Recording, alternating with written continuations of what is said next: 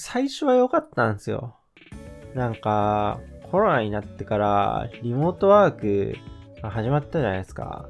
これ最初は神だなって思ってたんですよ。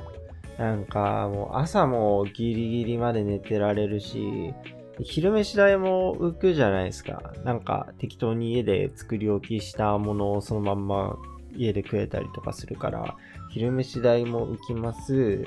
で、もう昼寝とかも快適にできますよね。なんか、周り人いないから全然気にせず昼飯ガーって囲んで、で、食い終わったらもうとっととベッド入って、その昼休み終わるまで寝てるみたいなこともできるんで、快適に昼寝もできます。で、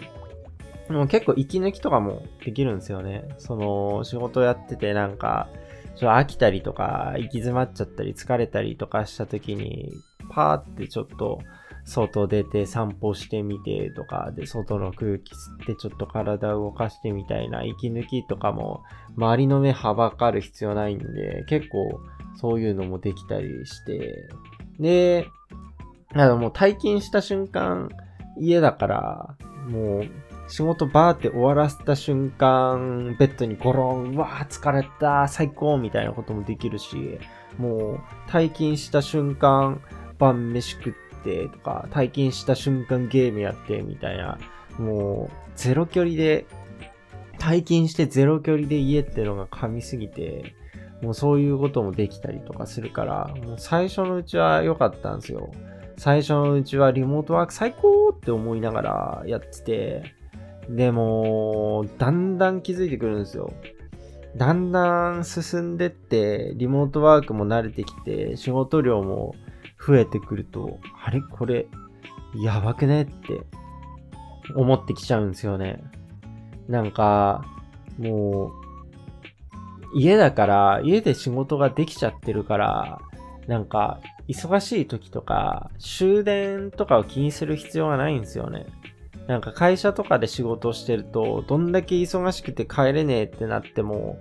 まあ大体、よっぽどその締め切りが迫ってるとかじゃない限りは、絶対、その終電っていうタイムリミットがあるんですよね。終電になったらもう帰れちゃう、帰、帰らないともう帰る手段がなくなっちゃうわけだから、だからどうしてもその終電っていう12時過ぎ前後ぐらいの時間がタイムリミットになって、どんだけ仕事終わんなくても最悪そこで家に帰れたんですよね。でも家だから、家で仕事ができちゃってるからもうそのタイムリミットもないんですよね。だから無限に仕事ができちゃうっていう状況になっちゃってて、で、なんなら家で仕事できちゃうから、休みの日とかもパンとパソコン立ち上げちゃえば仕事ができちゃうんですよ。だからもう、残業とか休日出勤とか、なんならサービス残業、サービス休日出勤し放題みたいな、もう地獄みたいな状態になっちゃってんですよね。で、も、まあ仕事が忙しいのはまあ、しょうがないにしても、サビ残とかもうやんなきゃいいだけじゃんみたいな風に思う人もいるかもしれないんですけど、その、もうサービス残業はしませんみたいな、これもっと残業しないと仕事終わりません、残業させてくださいみたいな、救出しないと終わりません、救出させてくださいみたいな、もう会社にそういう申請をして、ちゃんとやればいいだけじゃんみたいなことを思う人もいると思うんですけど、これが、なんかなかなかうまくいかないもんなんですよね。なんか人はサビ残しちゃうんですよ。その、もうどうしても間に合わせなきゃいけない残業をもっとしなきゃ仕事終わんないみたいな状況になっても、今なんか働き方改革とかで残業時間厳しいところが多いと思うんですよね。なんか、もう、これ残業はこれまでみたいな、この月この時間までしか残業しちゃいけないっていうのが、会社とか部署とかごとに、その LINE みたいなのが決まってて、例えば30時間とかだったりとかすると、それ以上残業しないと終わんないです、残業したいですみたいなこと言うと、なんか、え、それなんか、効率悪いんじゃないの？みたいな。もっと効率いいやり方考えてよみたいなことを言われちゃったりとか、なんか、そういうことを言われるんですよ。なんか効率悪いだけでしょみたいな。ちゃんと考えて仕事してるみたいな。ちゃんとやってるみたいなこと言われちゃって。でもこっちとしてはもうちゃんとやってても終わんないから言ってるのに、もう何言ってんのみたいな感じになるんですけど、向こうは残業させたくないから、残業させたくない上、なんか、その、作業の成果としては、その、これまで残業をさせてた分と同じ成果を求めてるから、だからもうそこでなんか全然話が通じないんですよ。で、向こうももう聞く気ないし、もう脳死でなんか言ってくるだけなんですよ。もっと効率よくやって、ちゃんとやって、みたいな。だからもう全然話が通じなくて、もう、うわーって、で、そこをちゃんと納得させて、正当なやり方で残業申請してみたいなのをやるのを、それを、そういう何も考えてない上司たちを解き伏せなきゃいけないわけだから、そういう解き伏せるための作戦とかも考えなきゃいけなくて、でもそんなんやってらんねえと思っちゃうんですよね。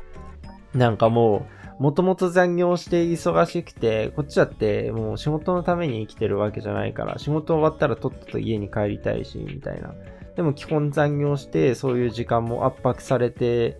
る上にもっと残業もしなきゃいけなくて、もっと残業をするための作戦を考えなきゃいけないし、もうその作戦もただ言うだけだと向こうは何も考えてなくて伝わんないから、そういう相手をちゃんとなちゃんと納得させるための言い方とか、もう資料、材料みたいなのも用意しなきゃいけなくてって考えると、うわったりーみたいな。だったらもう、もうこっそりサビ残した方が楽じゃんって、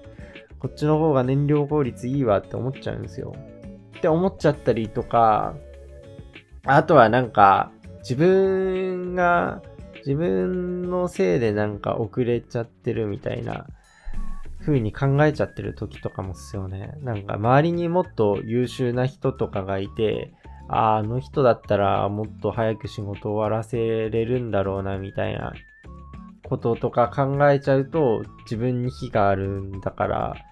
なんか錆び残して当然でしょみたいな風に考えちゃうんですよ。で、そういう風に考えちゃったりとかした時にもうこっそり仕事できるっていう環境が家に揃っちゃってるわけだから、ああ、じゃあ申告しないでサビ残するかみたいな答えにたどり着いちゃうってのが結構あるんじゃないかなと思って、まあ、自分は結構そういう感じだったんですよ。そういう感じでサビ残とかもやってて、で、もう結構だりーなって思ってたんですけど、まあでもこれもものは考えようかなってところもあるかなって思って、なんか例えば仕事が好きな人とかならいいよなって思うんですよね。仕事をちゃんと好きで、好きなこと仕事にしてる感じの人だったら、なんか、好きなこといっぱいできるし、もう自分が未熟なせいですってなったら、そのサビ残っていう形でやるのも、その自分の尻拭い自分でするため、スキル上げていくためみたいな感じで納得できるところはいろいろあると思うし、で、結構適度に、その自自由なタイミングで息抜きしたりとか、なんかちょっと外出てみたりとか、もうできるから、もう好きな時に仕事できて、好きな時に休憩できてっていう面では結構働きやすい環境なのかなって。なんか、ちょっと前までのフリーランスみたいな感覚に近いのかなって思ったんですよね。好きなように仕事できて、息抜きできてみたいな。結構その、フリーランスっていう言葉が流行り始めた頃に、結構自分も、ああ、いいな、自由な働き方、みたいな風に思ったりとかしたんですけど、なんかそういうのに近いのが、今企業に入ってても、その、リモートワークっていうスタイルのおかげで、実現ある程度は実現できてる面もあるのかなって思って、それはなんか結構コロナの副産物みたいな感じだなって思ったりするんですけど、だからなんかそういう感じで好きなことを仕事にできてたらその辺も全然割り切れるのかなって思うんですけど、でもまあ好きなことを仕事にできてない人にとっては地獄っすよね。もう好きじゃないことを延々やらなきゃいけないっていうのは結構なストレスだと思うんですよね。でもだから、逆に言うと、なんかその、仕事でその自由度が上がってる、リモートワークのおかげで自由度が上がってる仕事っていうのが結構増えてきてるってとこだから、もうちょっと自分が好きになれそうなことを仕事にできるんじゃないかなって。もうちょっと自分が好きになれそうなことを探して仕事にしていけばいいんじゃないかなって。そしたら、結構自由度上がって心の余裕とかもできてみたいな、結構これまでよりも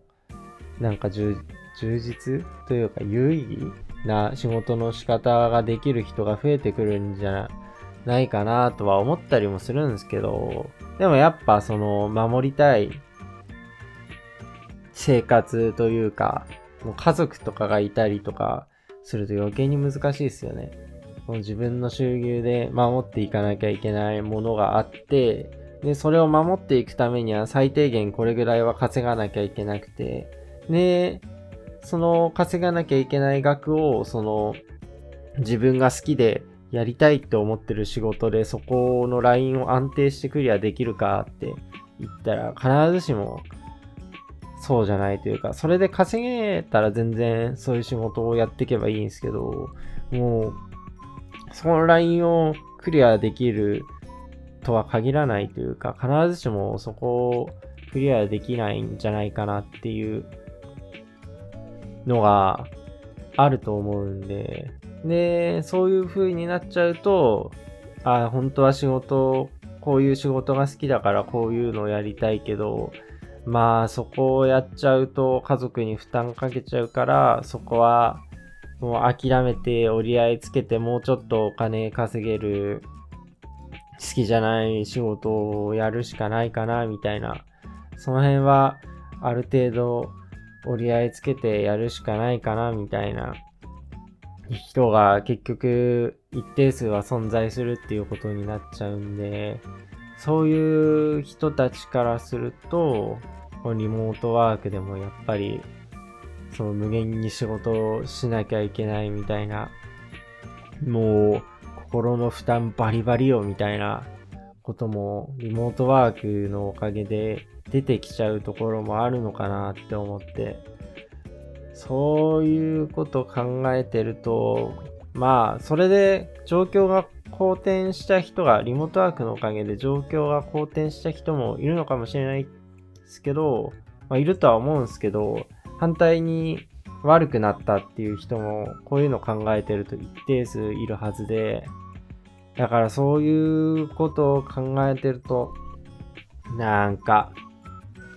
なかなかうまくいかないもんだなって思っちゃいますね。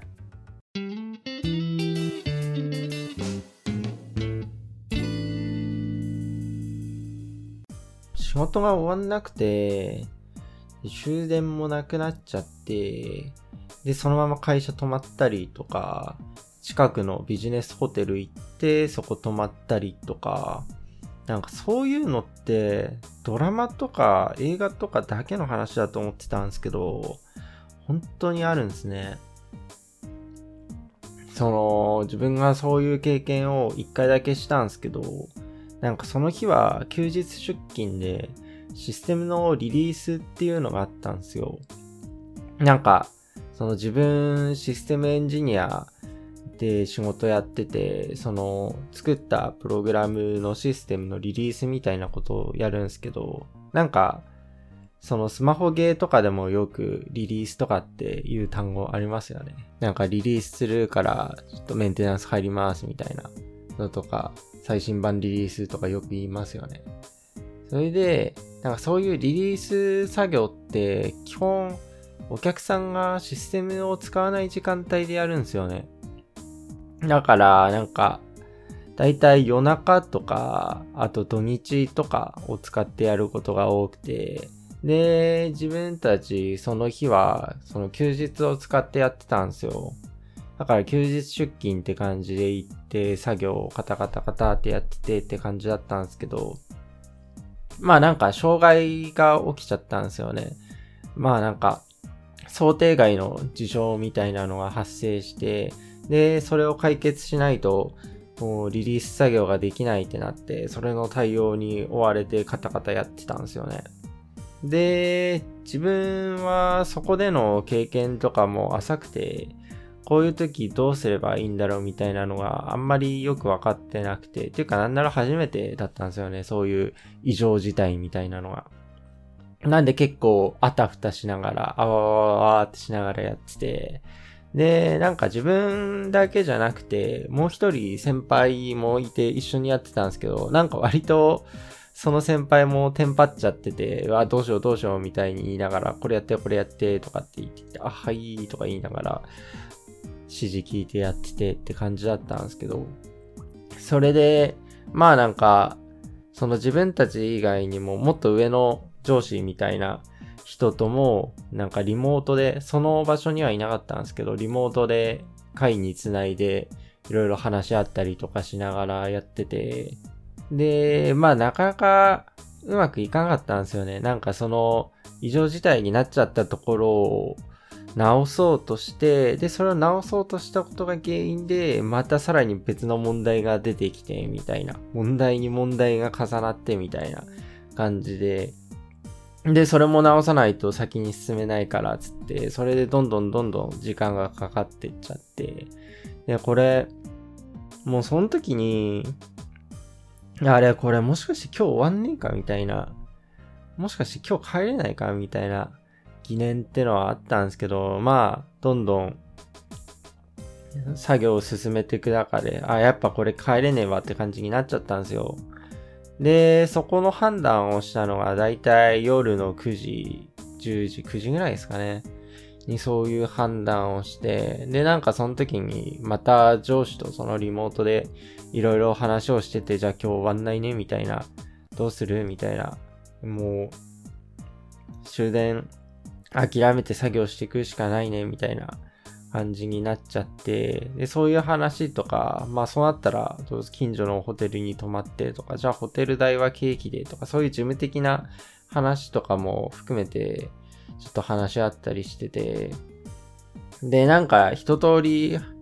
話がまとまった後になんか上司が言ってきたんですよね。君、こういう風になんか仕事で帰れなくなったりするの初めて？みたいな。と聞かれて、で、自分それ初めてだったんですよ。そういう体験初めてだったんで、あ、初めてですって言ったんですよね。そしたら、そっか。ま、貴重な体験ができてよかったねって言ってきたんですよね。いや、うるせえよって思って、なんか、その上司なりの優しさだったのかもしんないですけど、もう無理やりポジティブにさせようとすんのやめろよって思っちゃって。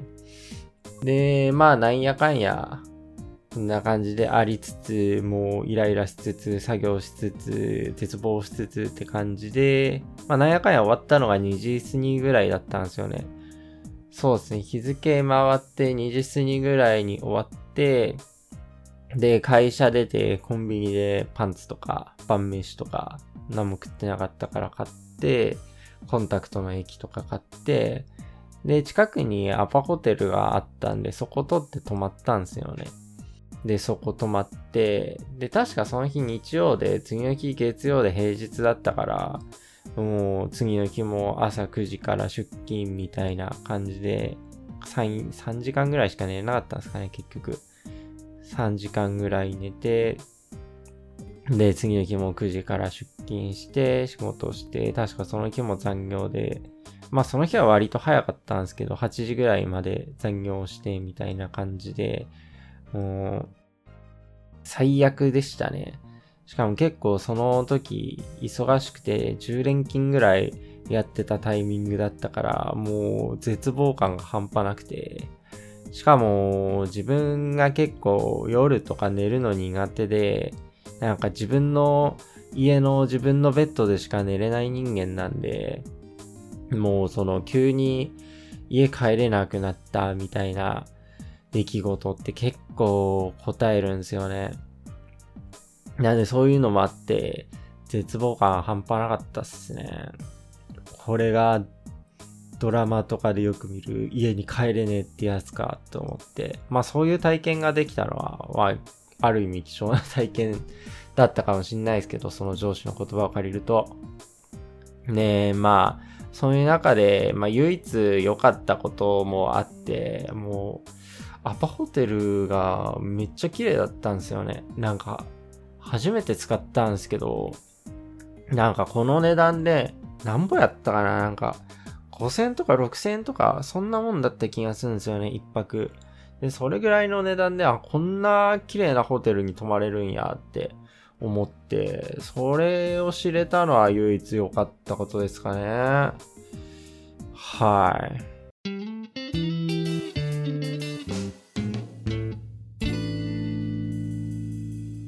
社畜憩いのラジオ、今日はここまでです。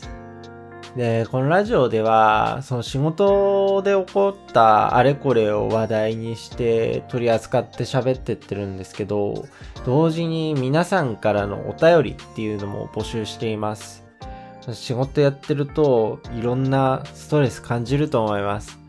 そういう悩みとか愚痴は全部ここで吐き出していってください。反対に愚痴とかじゃなくても、仕事で密かに楽しみにしてることとか、嬉しかったこと、楽しかったこと、そういうどんな内容でも大歓迎です。概要欄のリンクからお便りを送れますので、どしどしリクエストください。皆さんの声、お待ちしています。というわけで、明日からも仕事大変ですが、なんとか乗り切っていきましょう。今日も一日お疲れ様でした。